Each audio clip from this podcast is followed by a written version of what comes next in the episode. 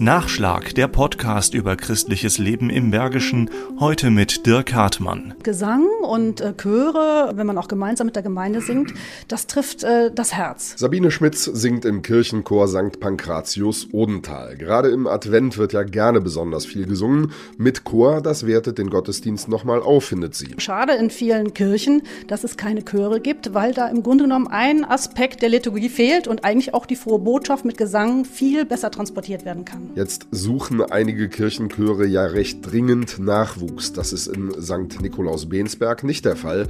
Hier singt Joachim Althoff begeistert mit. Ich fände es schade, wenn sich Menschen davon abhalten ließen, in den Kirchenchor zu gehen, weil man denkt, es ist ein bisschen verstaubt und ist nicht mehr in. Wenn man einmal in einem solchen Chor ist, hat man so ein tolles Gemeinschaftsgefühl. Es ist etwas, was weit hinaus über das geht, was man sich darunter vorstellt. Das Gemeinsame hat natürlich während Corona schwer gelitten, aber das kommt wieder, sagt Bernhard Nick, Regional Regionalkantor des Oberbergischen Kreises aus Rade vom Wald.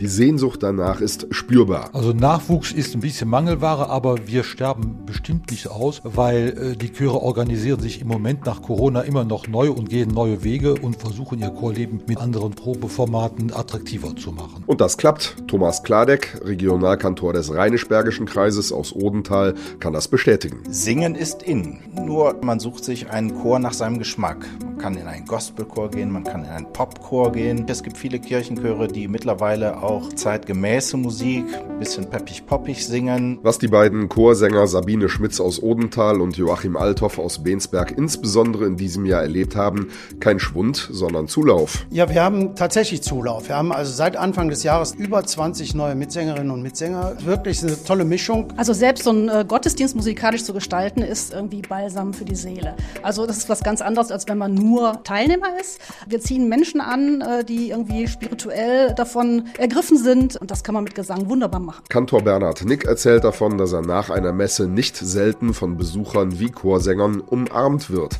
Singen hat sie fröhlich und glücklich gemacht. Ich habe den Chor von der Empore runtergeholt und setzt den in die Gemeinde. Da singt halt der Chor sein Pacht, die Gemeinde ihren Pacht und dann einen gemeinsamen Pacht. Und das gibt ein unglaubliches Gemeinschaftsgefühl. Und äh, die Leute gehen wirklich beseelt aus dem Gottesdienst.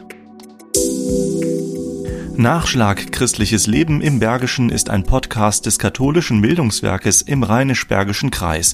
Mehr Informationen unter www.bildungswerk-gladbach.de